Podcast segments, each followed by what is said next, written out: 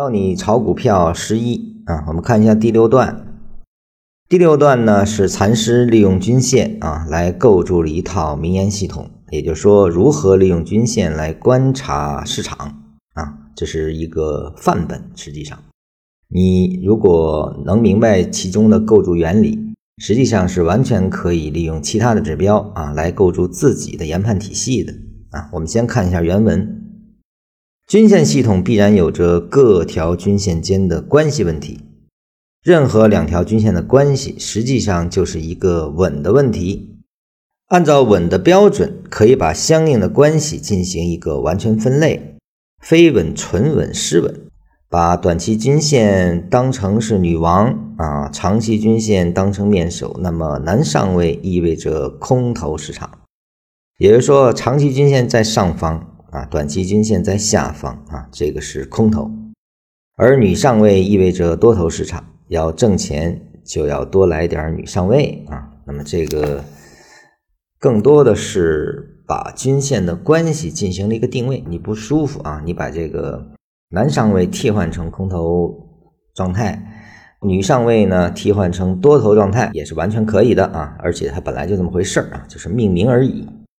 那么你看一下它对稳的定义啊，一个是非稳，非稳什么意思呢？就是说，比如说女上位的情况下啊，这个多头的状态下，那么短期均线略微走平啊，就是它有个调整，但是这个调整很浅啊，所以说均线系统呢表达出来的是略微走平。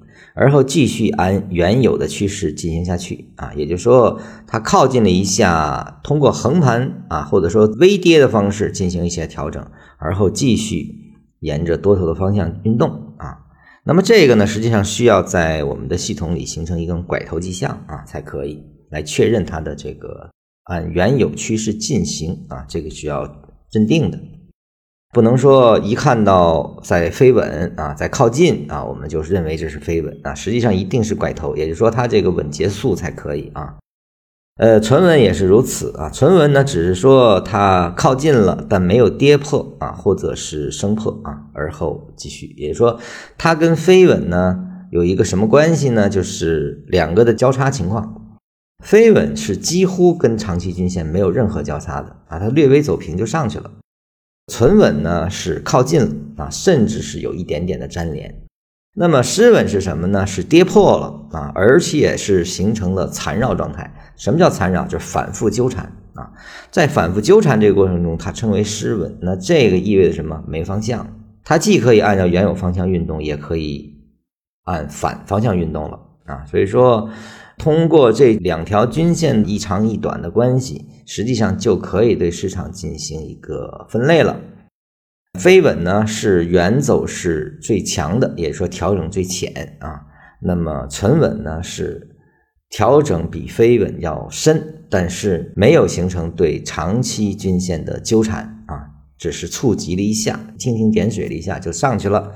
那么失稳呢是反复的纠结在一起了啊，说明这个地方就已经没有方向了。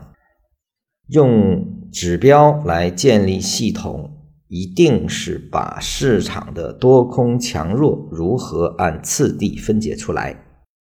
只有如此，才可以给我们的观察提供一些依据，而不是凭感觉啊。我们看到这个均线系统，我们就知道现在是什么啊。当然，你说这个均线系统到底是五和二十去纠缠，还是五和十五啊，五和十三？实际上，这个是没有关系的。但是你需要把它设定好，不能乱动啊。